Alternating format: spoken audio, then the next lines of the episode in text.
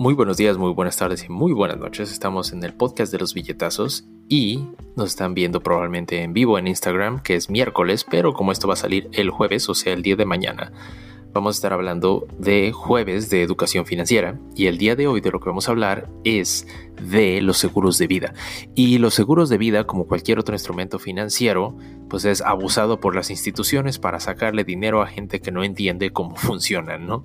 Igual que las tarjetas de crédito se las dan a gente que no puede pagarlas y los bancos te cobran cuotas y si no te fijas te andan atorando, así son los seguros de vida. Las compañías de seguros de vida típicamente lo que hacen es empujar a la venta de estos seguros a toda la gente que pueda, ¿no? Es un negocio. A final de cuentas le tiene que vender un seguro de vida a una persona y pues no importa si lo necesita o no, si realmente es beneficioso para esa persona o no. Entonces, primero que nada, hablemos de los seguros de vida como un, pues no es un medio de inversión, es simplemente una estrategia de manejo del riesgo para que si el día de mañana ustedes faltan y tienen dependientes que no pueden valerse por sí mismos o no tienen negocios pasivos con los que esas personas se puedan mantener, pues este seguro de vida es una manera de poder asegurarse y reducir el riesgo de que esas personas pues no, no puedan mantenerse cuando ustedes falten, ¿no? Ahora, el, el problema es que como estaba diciendo, si ustedes están solteros, no tienen hijos, nadie depende de ustedes, no tiene ningún sentido que ustedes tengan un seguro de vida, para ser completamente honestos, ¿no? Por el otro lado del espectro, si ustedes son adultos mayores y tienen hijos que ya están viviendo solos y manteniéndose por sí mismos y no tienen ninguna responsabilidad con nadie, tampoco es necesario que tengan un seguro de vida, ¿no? El seguro de vida simplemente es, ah, si tienes una familia o dependientes que no tienen trabajo propio y no se puede mantener si tú faltas, ¿no? Pero el problema es que las compañías de seguros pues tienen que llegar a sus números y aquí por lo menos en Estados Unidos empujan para vender estos pues, instrumentos de manejo de riesgo a gente que no los necesita, ¿no? Gente que sea mayor a 60, 65 años, 70 años, gente que está soltera, que no está necesitando nada de esto. Pero algo muy importante que está sucediendo ahora con la situación de la pandemia es que las compañías de seguros están rechazando a gente a la que normalmente le venderían un seguro. ¿De qué estamos hablando? Pues si tienes más de 50 años, 60 y tantos años y tal vez ya tienes hijos que ya son adultos o ya no necesitas mantener, pues una compañía de seguros de todos iba a empujar para vendértelo.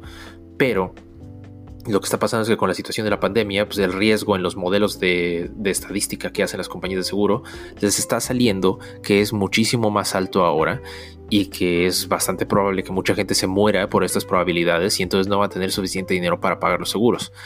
Para esto tenemos que regresar un poco y explicar cómo funcionan los seguros de vida en general.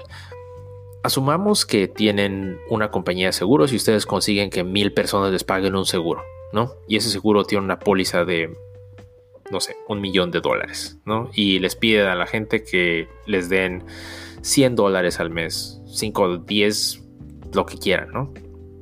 El chiste es que conforme más haya probabilidad de que ustedes mueran, la póliza sube más. Si, ustedes una si la probabilidad de que ustedes mueran es baja, la póliza es menor, porque las probabilidades están jugando de una manera en la que van a juntar un monto de dinero si eres una compañía de seguros. Ese monto de dinero pues asumen que la gente no se van a morir todos al mismo tiempo y no les van a tener que pagar a todos. Entonces lo que están haciendo es básicamente jinetearse el dinero y ponerlo en fondos de inversión. ¿Para qué? Porque es la manera en la que funciona y gana dinero una compañía de seguros.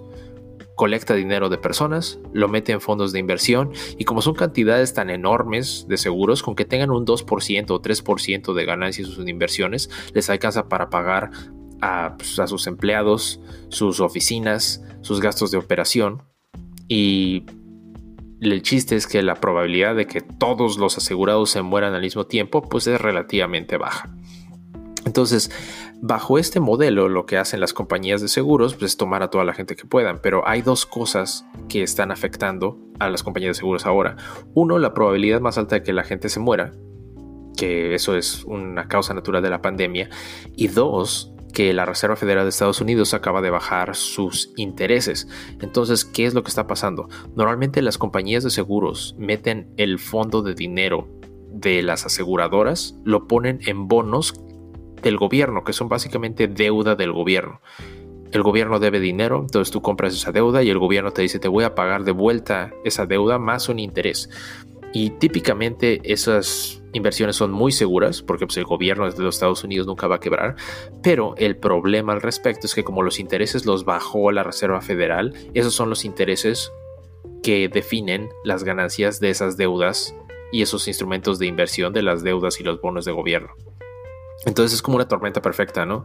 Este, las probabilidades han subido de que la gente se muera y la ganancia que tienen las aseguradoras pues es menor. Entonces el riesgo es bastante alto de que mucha gente se muera y las aseguradoras no tengan suficiente dinero para poder pagar los seguros que se han comprado.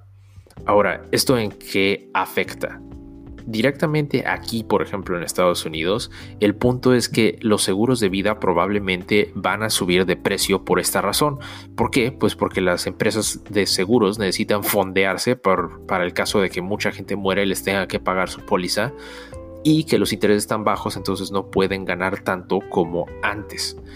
Y el, el punto de todo esto es, si ustedes no han alcanzado una libertad financiera, no tienen medios pasivos de ganancia para poder mantener a su familia sin que ustedes trabajen y tienen dependientes, ya sean hijos, a lo mejor si su esposo o esposa no trabaja o su pareja no trabaja o que a lo mejor dependan del ingreso de los dos para poder sobrevivir, vale la pena tener un seguro de vida.